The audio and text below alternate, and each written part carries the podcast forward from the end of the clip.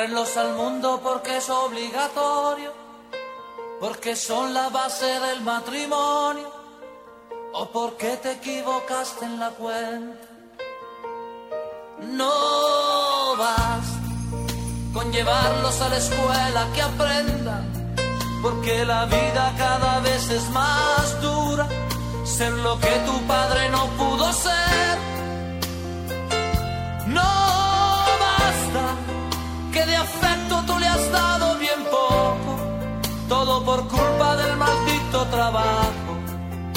Y del tiempo. No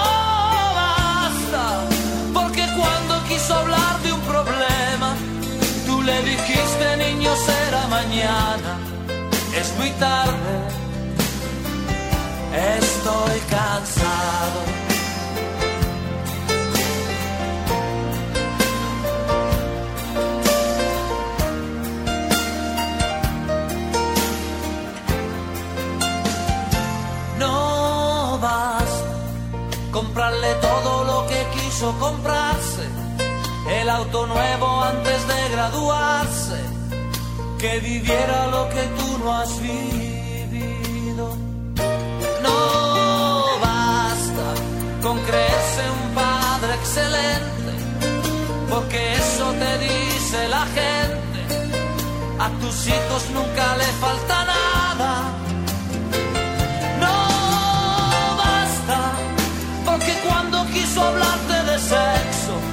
se te subieron los colores al rostro y te fuiste.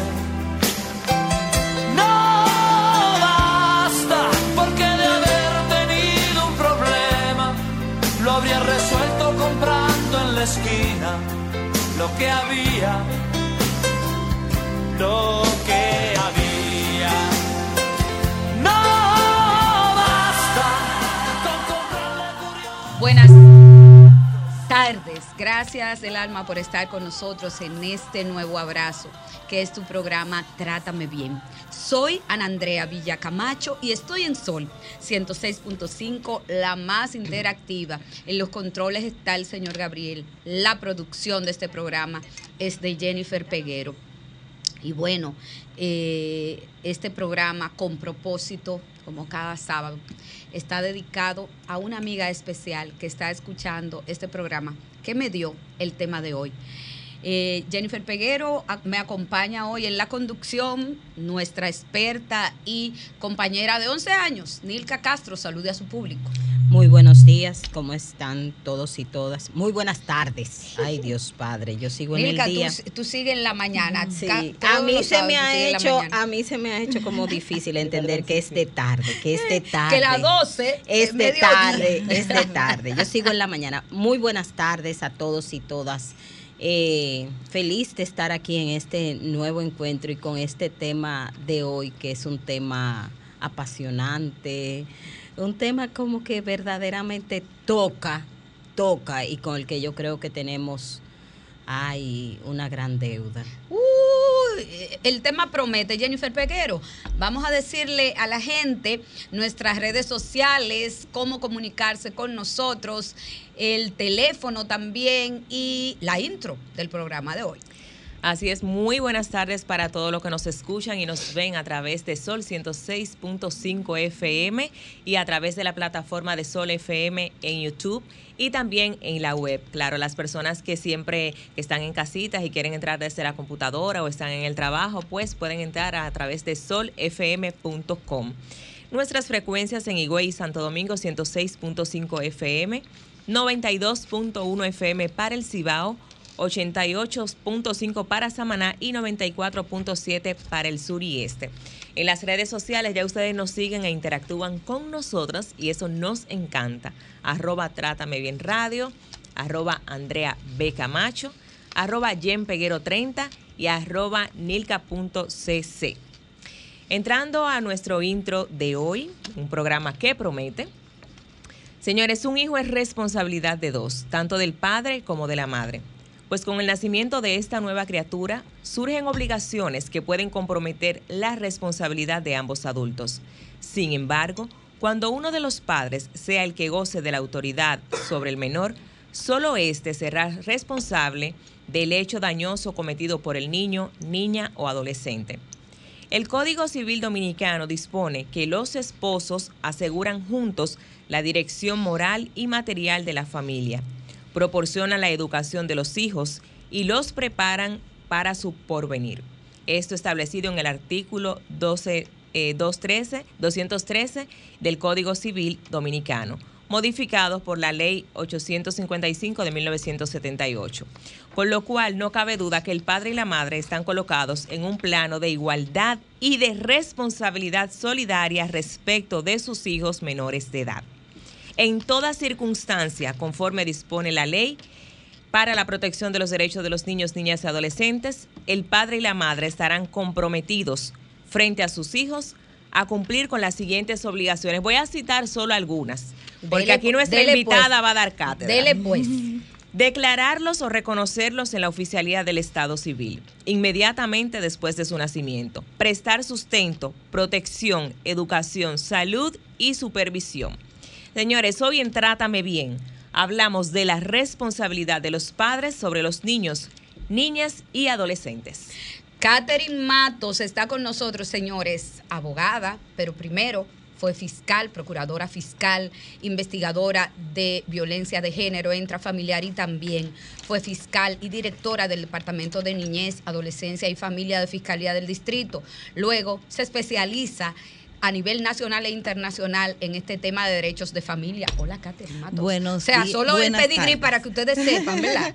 ¿Verdad, Nilka Castro? claro. Que quien viene aquí es, Buenas es porque tardes. sabe del tema que va a hablar. Gracias. Buenas tardes, ya Ah. iba a decir como Nilka, eh, buenos días. Eh, yo me pongo muy contenta porque hablan muy bien de mí aquí, eh, quitándole la amistad, ¿verdad? Quitándole, siendo objetivo, ¿verdad? No, el que sabe, sabe, el que sabe, sabe, Muchísimas gracias por esa presentación y gracias siempre por la oportunidad para poder abordar temas de tanto interés que es para la familia. Voy con la primera, Catherine Matos.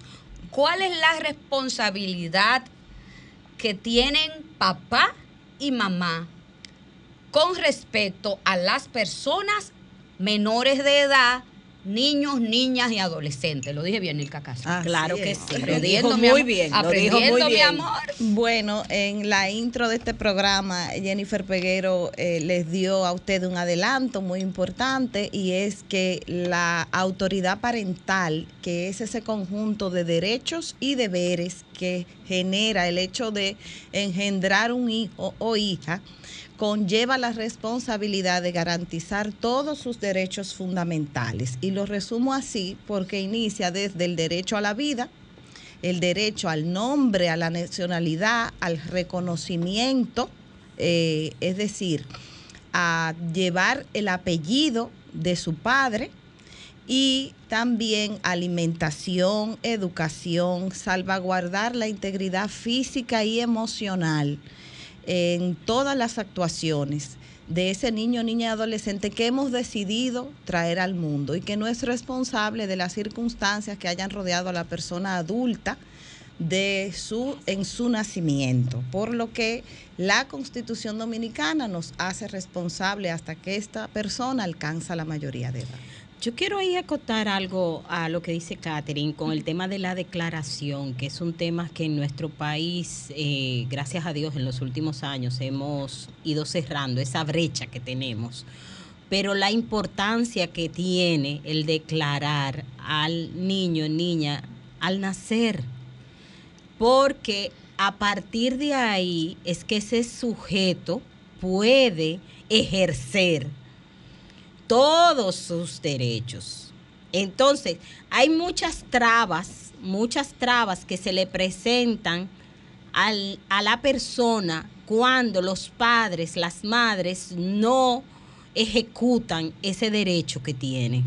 Y después eso va a repercutir en tema de la asistencia de salud, en tema del tema de educación, el En tema todo, en todo, Nilka, porque no existe la persona que no ha sido declarada. No ¿eh? existe. Así no es. Existe. usted es un muerto civil. Así es. Entonces, como usted no existe, usted no puede accesar.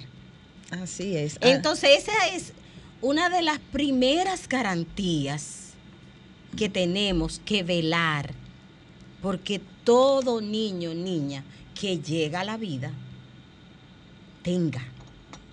Sí, así es. Es una, es un es un proceso que cotidianamente lo vemos como tan normal o lo pasamos por alto y sobre todo en las comunidades rurales donde eh, hacen muchas declaraciones tardías o no hacen porque no, tienen acceso a, esa a ese proceso o no o desconocen la importancia de lo que tú acabas de decir, que es darle nombre y apellido, identidad a ese niño, niña y adolescente y aclarar que en ese proceso, independientemente de la responsabilidad del papá, la mamá puede iniciar el reconocimiento como hijo de ella, porque eso se prueba en el parto. Con el simple hecho de, de, dar a luz, pues usted puede sacarle un acta de nacimiento a su hijo o hija y ya luego, posteriormente, reclamar un reconocimiento que es cuando eh, le corresponde el apellido paterno.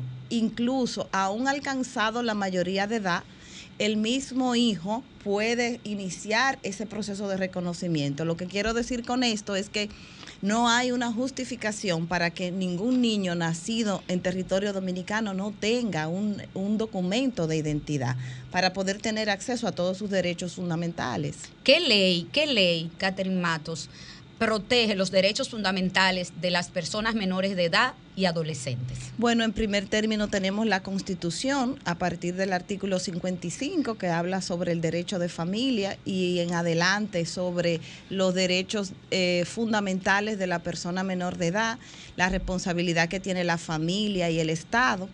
Eh, tenemos que referirnos a la ley 136-03, que es el Código para la Protección de Niños, Niñas y Adolescentes, eh, que modifica los considerandos del Código eh, Civil Dominicano en ese aspecto.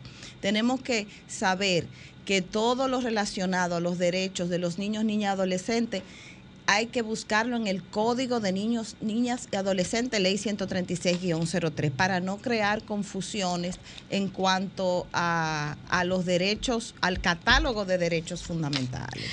Eh, el padre y la madre, dice uno de los principios, Nilka Castro y Jennifer Peguero, dice uno de los principios, el principio 8 de la ley 136-03, y lo quiero leer, a mí me encanta esta ley Em, dice el padre y la madre.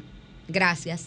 El padre y la madre, y repetí por si no se oyó, tienen responsabilidades y obligaciones comunes e iguales en lo que respecta al cuidado, desarrollo, educación y protección integral de los niños, niñas y adolescentes o de sus hijos e hijas. Por eso es que se oía popularmente cuando yo estaba en un juzgado de PANO, que la ley dice 50 y 50. ¿Qué quiere decir ese principio? Otra vez, por si la gente no lo entendió, Catherine. Así es. Bueno, eh, de manera igualitaria, 50-50. Lo que tenemos la misma responsabilidad. Lo que pasa es que tenemos que hacer una no tiene nuestra legislación unos parámetros, no, no, no, nos da herramientas para hacer un cálculo o un análisis equitativo de esa responsabilidad. Entonces nosotros tenemos eh, los conflictos que se dan en cuanto a el padre o madre que tiene la guarda y custodia, que, que da en especie, es decir, en el cuidado, en la atención, hace un aporte en la crianza de su hijo o hija. Y tenemos al padre que no o madre que no tiene la guardia y custodia, que tiene la obligación de hacer ese aporte de manera eh, en dinero. Me explico, entonces... Sí, yo, yo quiero eh, aportar ahí, porque ese es uno de los temas que a mí me preocupa, porque es uno de los temas que a, que a quien tiene la custodia del hijo o la hija, ¿verdad? Ya sea eh, que básicamente en nuestro país quienes más la tienen son las mujeres. Yes. Eh, tener la custodia de un hijo o de una hija quita tiempo. Quita tiempo porque si usted tiene a ese hijo en múltiples actividades, ¿verdad? Eh, a veces el llevarlo, pero no solamente eso, sino ya en el hogar, el tener, el chequear las tareas, eh, eh, el, el, tiempo para saber por dónde transita el niño o la niña emocionalmente, cómo le fue en el colegio, qué le pasó en el día de hoy, en los lugares que fue, cómo se sintió. Para que un niño hable de eso, eso no es un interrogatorio. Eso hay que hacerlo como una, una vinculación para poder tener esa información y eso es tiempo. Buenas tardes, hola. Buenas tardes. Hola, ¿cómo está? quería hacerle una pregunta. Sí. Hay tres niños que andan de punto en punto de droga, son de Verón, y fueron ahí a Gualey de punto en punto, y la tía agarró y la sacó de un punto de droga prostituyéndose a la de 11 y le dio unas cuantas galletas. ¿Qué consecuencia tiene su tía con esto? Perdón, no te estamos escuchando bien. Si pudieras hablar un poco más claro, sí, y más alto, por favor. Ok, hay tres niñas que se están prostituyendo de allá de Verón y fueron ahí al barrio de Gualey y andaban de punto en punto, ¿me entienden ahora? Sí, Andaban de punto en punto prostituyéndose hasta que la tía se dio cuenta que se la llevaron a ella. Entonces la tía se dio cuenta que estaban en, una, en un sitio prostituyéndose y fue y la sacó y le entró a galleta. Luego entonces la niña, la mamá de la niña dice que la tía va a tener consecuencias por eso, porque le dio galleta a la, a la niña, pero ella la tiene prostituyéndose. Ok, miren, muchísimas gracias por la información. Miren, hay una responsabilidad ciudadana frente a un, cuando usted tiene conocimiento de un delito que se está cometiendo, que todo el mundo tiene que ejercer. Línea Vida 809, anote este teléfono, 809 21202. 809-212-02 sin cargo. Es el teléfono donde usted puede denunciar eh, vía telefónica. Incluso si usted no quiere eh, verse involucrada en el proceso penal, puede pedirle al operador y al supervisor que resguarde su identidad. Es el contacto, el centro de contacto de la Procuraduría General de la República, donde tan solo con una llamada se abre inmediatamente una investigación de ese proceso. Así es que hágalo. Nilka Castro, tenías una idea cuando tomamos la llamada. Entonces, eh, decía que ese tiempo, ¿verdad? Como bien decía Catherine, por eso lo retomé, ese tiempo queda invisibilizado en términos de cuota, en términos de cuota económica, en términos de aporte. Entonces, ese 50-50 tiene que contabilizar, tiene que tener un análisis, un método de contabilizar ese tiempo, porque 50 no es 5 pesos y 5 pesos, si son 10 que se van a pagar. Es mucho más de ahí. Igualmente, eh, la, la integración o el aporte que pueda hacer el papá en esa crianza que no sea solamente económica. Que no Hola. sea solamente Hola, buenas tardes. Buenas tardes. ¿Cómo estás? La tía llamó a Línea Vida ese el mismo día que pasó el hecho y ellos no, no vinieron a buscar a la niña, entonces eh, incluso ya está por recuperar esa llamada porque la llamada dice que ahora no aparece. Sí. Eh, pero sí le puedo decir de que ella lo que dice, que qué consecuencia ella tiene por verle dado a la niña porque ella arriesgó su vida para sacarla del punto. Sí, si eres, si eres tan amable, eh, por favor contáctanos a través de nuestras redes sociales, arroba Trátame Bien Radio, para nosotros poder darle seguimiento cercano al caso y poder tenerte una respuesta. ¿Qué te parece? Catherine Matos, usted iba a decir algo. Bueno, eh, brevemente con relación a la inquietud que ella muestra, es ese conflicto que se da en quién es más culpable, la mamá que le permite prostituirse o la tía que agrede físicamente. Entonces, le puedo decir que hay una violación conjunta de derechos donde esos niños, niñas y adolescentes tienen que ser rescatados. Ahora lo que se trata es de rescatar a las víctimas y ponerlas seguras y ya el proceso penal dirá quién es responsable o no. Me voy a una pausa brevísima. Cuando regresemos, estamos en Trátame Bien. No le cambie.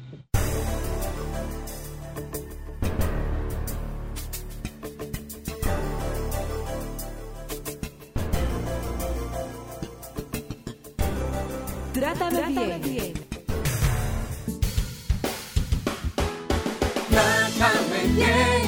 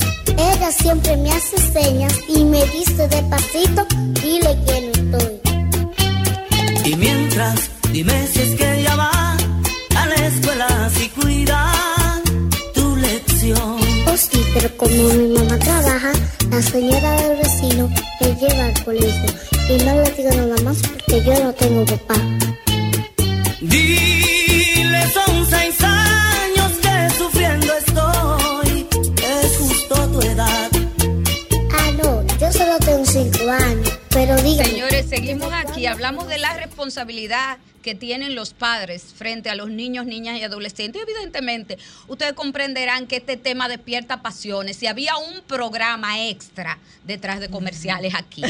Eh, es- en esta semana alguien se me acercó y me decía el siguiente caso.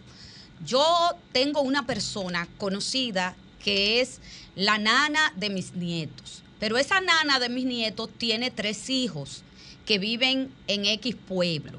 Tienen un padre. El padre no lo mantiene, no le da ni un kiki, ni un chele a esos tres niños. Pero esa nana tiene que trabajar en una ciudad muy lejana para poder mantener esos niños.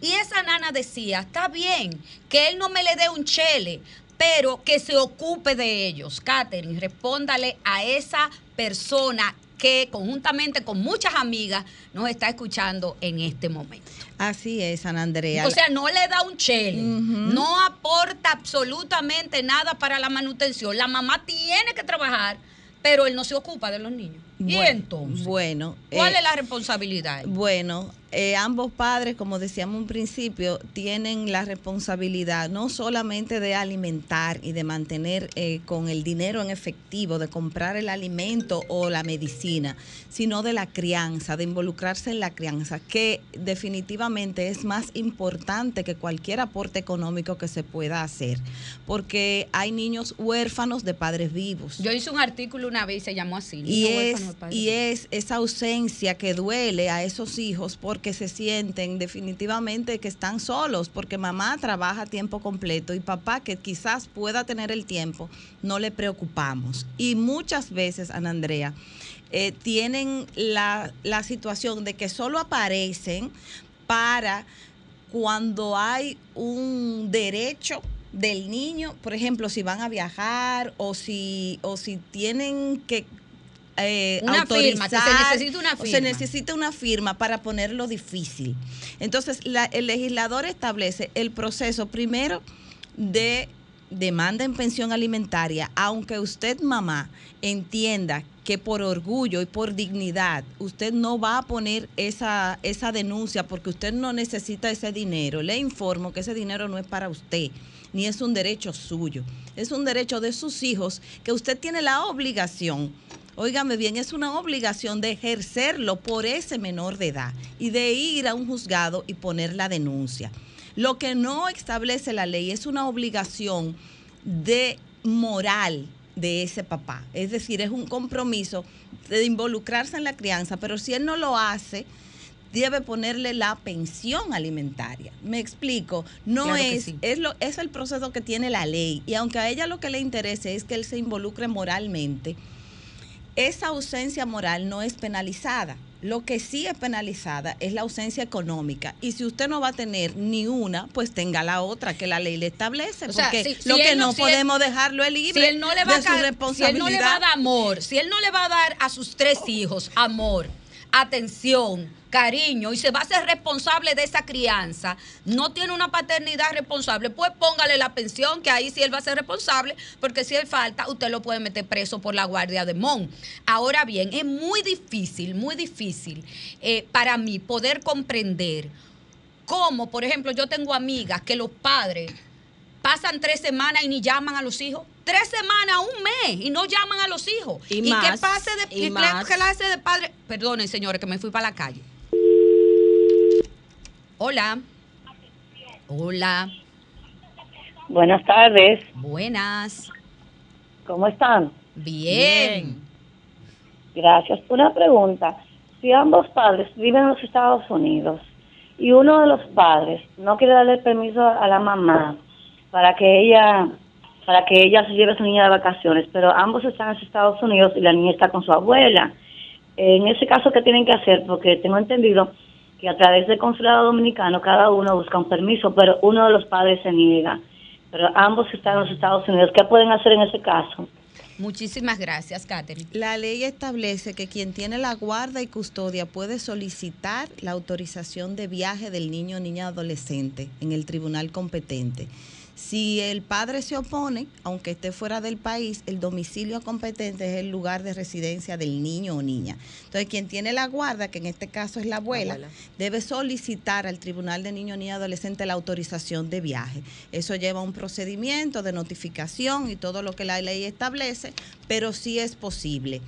Eh, también quiero eh, hacer referencia a un proceso que es muy duro, pero que es muy oportuno para aquellos padres ausentes económica, moralmente y que solo aparecen para entorpecer algún derecho fundamental del niño Ah, yo niña conozco adolescente. muchísimo, muchísimo, Eso que hay. brillan por su ausencia. Total. Y utilizan solo esa herramienta como, como un arma para Molestar. lastimar no solamente a la madre, el daño lo ocasionan al desarrollo del niño o niña adolescente.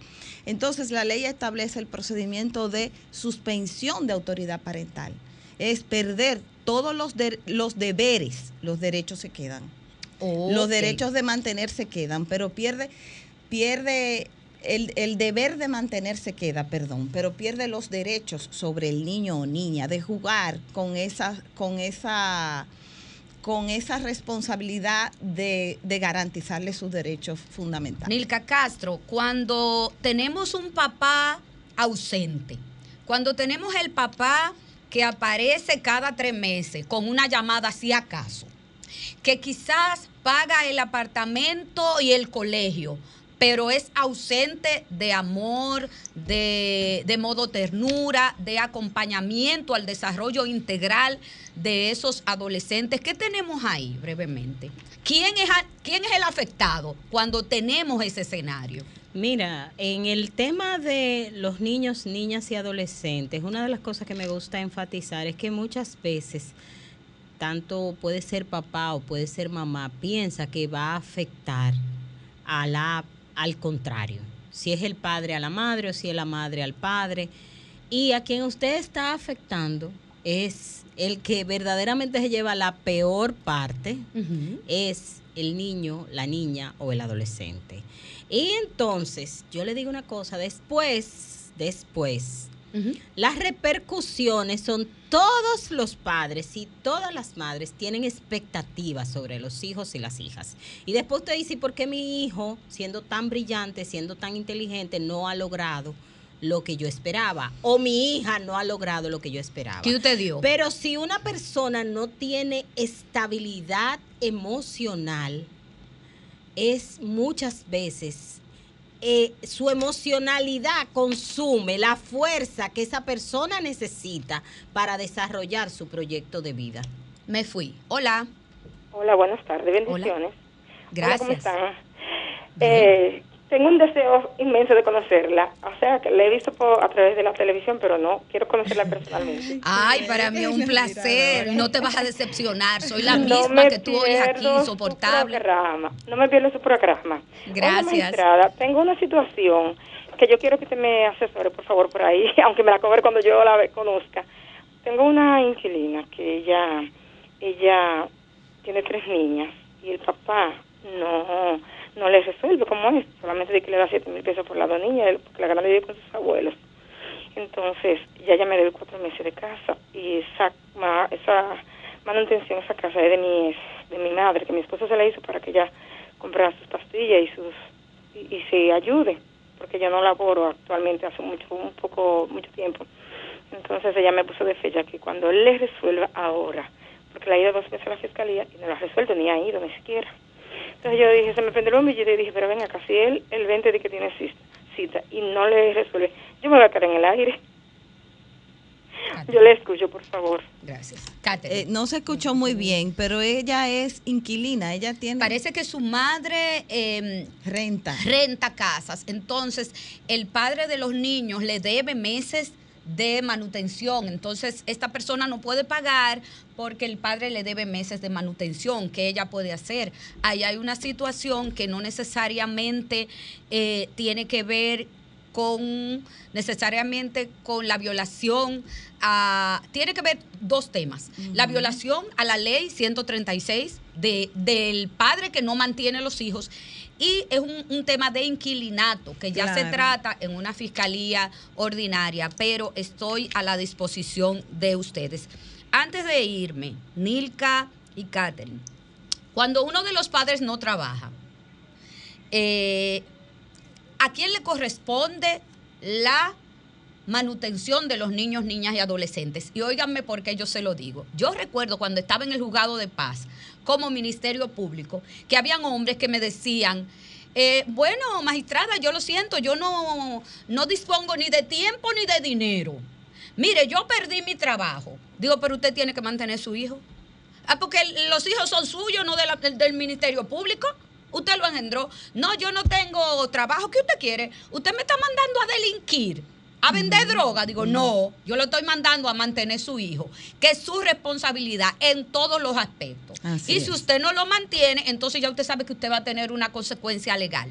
El otro escenario, el otro escenario, para que ustedes me contesten, eh, una señora que tenía un pliego de demanda, pero un pliego de demanda que tomaba tres páginas y yo eh, le decía, pero usted a qué se dedica? No, yo no trabajo. ¿Y por qué usted no trabaja? Ah, no, porque yo cuido a mi hija. Entonces yo le dije, señora, usted tiene que trabajar también, porque espérese, vamos a en tiempo y espacio. Entonces, a ver, hay un parámetro en, en la República Dominicana, en nuestras leyes, para la manutención papá o mamá, ya que sabemos que la responsabilidad a todo nivel es igual para el padre que para la madre. 50-50. Mira, eh, la verdad es que esos son los, conflictos que se generan en, en, los casos de pensión, porque definitivamente hay circunstancias que nosotros no podemos evitar, evadir, y es la situación económica de cada padre. Si no hay empleo, si tiene una enfermedad, son, son realidades. Ahora bien, la obligación no desaparece. Lo que sí tiene que ser ajustada a la condición económica de cada padre. Yo no puedo poner una pensión alimentaria o imponer una pensión alimentaria a, una persona desempleada de 15 mil o de 20 mil pesos porque los gastos del niño sí lo justifican, pero su condición económica no lo permite. Yo tengo que evaluar eso como juez en ese caso, pero también tengo que ver qué aporte no solamente en dinero ha hecho ese padre, cuál es el comportamiento en la crianza de su hijo. Porque como yo digo, con una manito de plátano, con una manito de guineo, con una manito de, de, China, con lo que usted pueda aportar, yo tengo que valorar eso y decirte, tú eres un padre responsable que estás en una situación difícil. A diferencia de padres que nunca tienen la condición económica suficiente, es lo que le sobra que le dan a sus hijos. Y entonces todo eso. Y eso lo que le sobra es cuando le sobra tiempo, cuando le sobra dinero y cuando, se acuerdan que tiene Y con relación a la madre Nilka, perdón, es muy común también por cultura entender que la parte económica total, porque ya yo te tuve un hijo, tú me lo tienes que mantener como un príncipe, también se da y lo vemos en los tribunales. Eh, el aporte económico y de, y de observar cuál es el comportamiento y la conducta de esa madre, aunque tenga la guarda y custodia, porque si no hay que quitarla. Porque la madre que te exige cumplir económicamente con todo, tiene un plan para ella y no para su hijo. Pero yo quiero decirte algo, Catherine, por ejemplo, que es muy común en nuestro país. Una mujer, y vamos a hablar en todos los estrados, en todos los estratos, porque por ejemplo uno habla eh, muchas veces en las clases que tienen más poder adquisitivo, la gente dice que la madre quiere vivir de los hombres, pero también el involucramiento de muchos padres eh, que están en el ejercicio laboral en cuanto a tiempo, en cuanto vemos que están ausentes y piensan que como le dan dinero, lo están dando todo. ¿Entiendes? Y un hijo es más que dinero. Sí, Un también hijo es más que es dinero. cierto. Pero vamos a poner el caso de en las clases más vulnerables en nuestro país. Este hombre, muchas veces, y a veces no solamente en la, en la más vulnerable, también pasa en otros estratos. Este hombre produce, pero entiende que su dinero él no se lo va a dar a esa mujer. Entonces él gana, por decir, 30 mil, pero él va donde el juez y él dice, mire señor juez, yo gano 10. Y se la busca para demostrar ante el juez que él gana 10. Y entonces dice, si yo gano 10, yo tengo que pagar casa, yo tengo que vivir, que yo qué, pero tiene un estilo de vida que es más de 10, que es evidente que es más de 10. Y entonces él dice, mire señor juez, lo que yo le puedo dar, ella está demandándome por 8 mil para mi hijo, pero lo que yo le puedo dar es mil. Y como él dijo que gana 10 y él dijo que gana, y entonces el juez le habla con mil pesos, verdaderamente, ¿qué niño, se- niña se puede sostener? Bárbaro. Buenos días, buenas tardes. Buenas tardes. Hola. Le habla Antonio. Hola Antonio, Fíjese. cuéntame. Fíjese, yo tengo tres hijos. Mis hermanos me dicen que le pongo una pensión a la, a la mamá. Pero en realidad, ¿con qué cara yo voy a la fiscalía y que poner una pensión a la mujer? Yo me lo tiré, yo me lo estoy tirando ya todo encima. Y en una oportunidad que, que, tenía la- una de las niñas, me cobraba hasta el seguro. El seguro se lo pagaba el suegro mío. Y ella me cobraba el seguro a mí, aún sabiendo. Y yo eh, salía flote, no, sin problema de, que de- de nada de ponerle pensión de una mujer, porque yo me hallo eso como un poco, eso es ridículo para, lo- para Anto- el hombre dominicano. Antonio, una Sí. pregunta. ¿Quién tiene los hijos? Tú. Yo, yo. Ah, muy bien. Eh, Catherine Matos te va a contestar ahora mismo. Antonio quiere una respuesta. Antonio, Catherine. mire, no, no, lo primero es que el derecho es de sus hijos, recuerde eso, no lo vea como una vergüenza suya o como, o como una, una falta a su dignidad o respeto. Esos, esos patrones tenemos que irlos rompiendo. Usted tiene que ver por sus hijos y saber que hay una responsabilidad compartida, que no le dé vergüenza pelear por sus hijos, eh, que ya usted ha hecho mucho por ello, hacer ese paso, no le tema. Vaya y ponga una denuncia sobre pensión alimentaria para que sea evaluado. Eso es, eso es muy importante también. ¿eh? En el sistema no podemos tener un patrón de un caso y de que el hombre va porque fue el hombre, se está poniendo adelante y por ahí no vamos. No, hay que evaluar cada caso de manera objetiva y profesional. Y ese hogar amerita que la madre tenga una pensión alimentaria. La ley habla de igualdad, 50-50. Ay, ay, ay. No Pero vamos- yo quiero que Catherine me responda a mi pregunta. que de no los te mil pesos. De los mil pesos. que si con mil los pesos, que pesos. si con mil pesos se mantiene un niño. Y hay en muchas este país. pensiones en nuestro en país. este pero, país. pero, pero ni. Oye, pila. Pero, pero señores. Pila. Perdón, hay muchas pensiones de mil pesos en este país. Y repito, hay papás que pasan un mes y ni saben si, cómo están sus hijos, señores. Y eso también es un abuso contra los niños, niñas y adolescentes. Usted tiene que ¿Qué ape- usted le dice a los papás esa- que ni llaman a los hijos y a los de los ay, mil ay, ay. pesos? Bueno, mire, la suspensión de autoridad parental, eso es el proceso que la ley establece. Usted no es papá, usted es padre ausente, pues usted no tiene Bye, tampoco obligaciones ni aparecer para nada. Y con eso, por favor, no se está no está cubriendo ninguna de las necesidades, ni tampoco usted puede tener la conciencia tranquila y sentirse orgulloso de que usted ha aportado a la manutención de sus hijos. Vergüenza ante sus hijos usted debe sentir. Y están los procesos, las, la pensión alimentaria no es estática, eso es variable. Cada, usted puede hoy estar sin empleo, pero en dos meses usted puede conseguir uno. Entonces hay que estar supervisando en cada momento Los mil esos pesos. montos de Nilka- pensiones Nilka- alimentarias. Nilka porque, sigue con sus mil y yo pesos, quiero que me que presenten al funcionario es que le puso mil pesos de pensión. Bueno, eh, va- Catherine, no, no, no. Yo ¿Quién te lo puedo permitió? decir que en el tiempo que yo estuve trabajando con el tema de las mujeres víctimas de violencia, yo vi muchas mujeres decirme que tenían Sí. pensiones de mil pesos.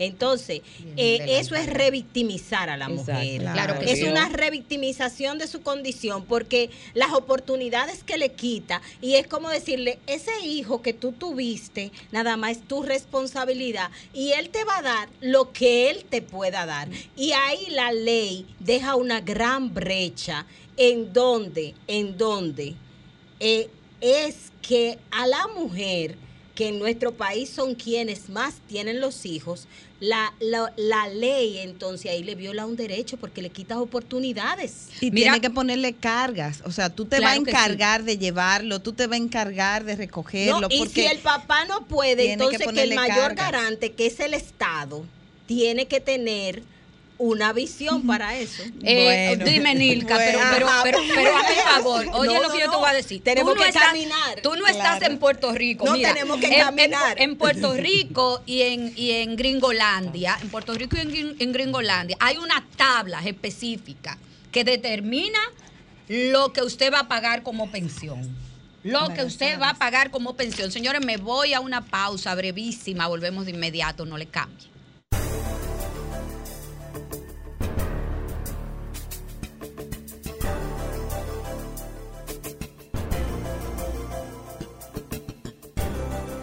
Trátame bien.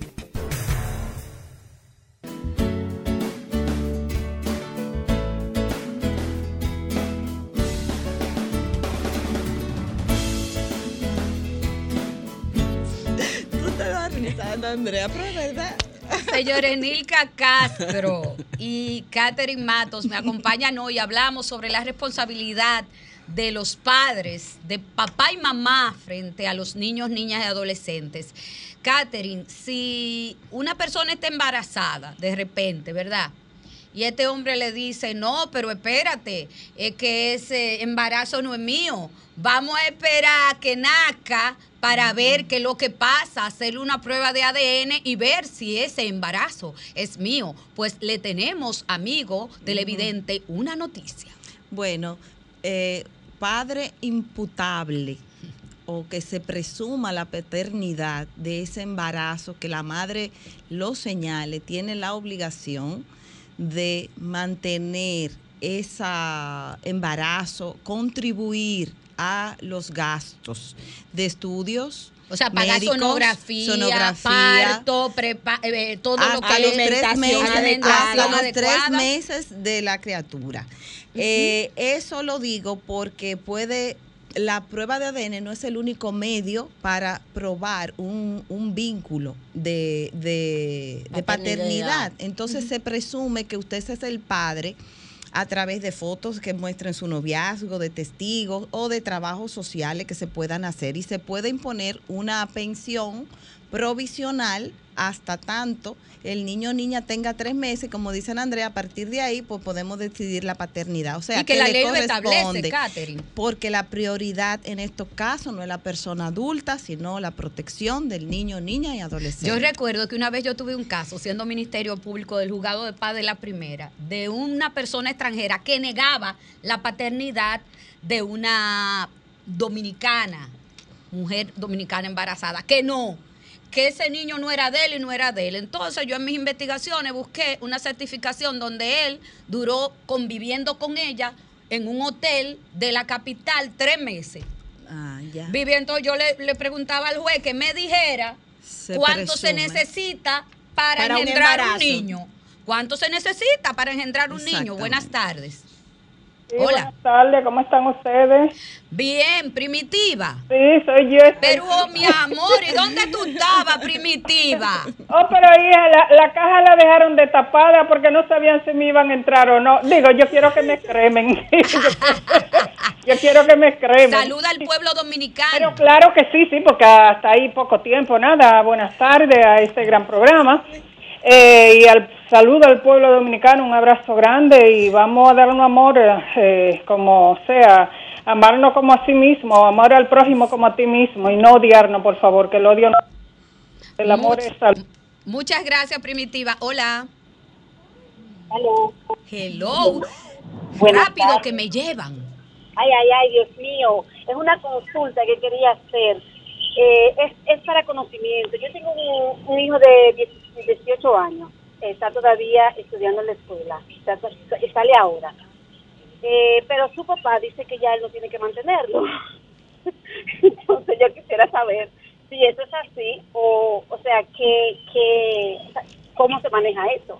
Muchísimas gracias, Catherine. Lamentablemente la obligación de manutención es hasta los 18 años que la persona alcance la mayoría de edad en nuestro país. En otros países pues existe la posibilidad de que aún siendo mayor de edad pueda contribuir a los estudios, pero aquí no tenemos esa opción. Señores, tenemos muchas demandas por las redes sociales que necesitan una segunda parte. Me dice producción que vamos a hacer un live donde lo vamos a invitar a todos ustedes para que conecten y vamos a estar Nilka, Katherine y yo respondiendo sus preguntas y sus inquietudes como una segunda parte. Ay, pero de eso está ese- muy chulo. Oh, sí, ya Oh, se nos acaba de cubrir. Arroba Trátame Bien Radio, arroba Andrea Becamacho, Jen arroba Peguero Jen Peguero 30, 30, arroba Nilka, punto cc, arroba Luica 34. Señores, ya ustedes saben, cuando ustedes necesiten cualquier asesoría legal para temas de manutención o para temas de derecho de familia, Catherine Matos. Y ahora sí, me dicen que bye bye. Nos encontramos y nos abrazamos el sábado que viene.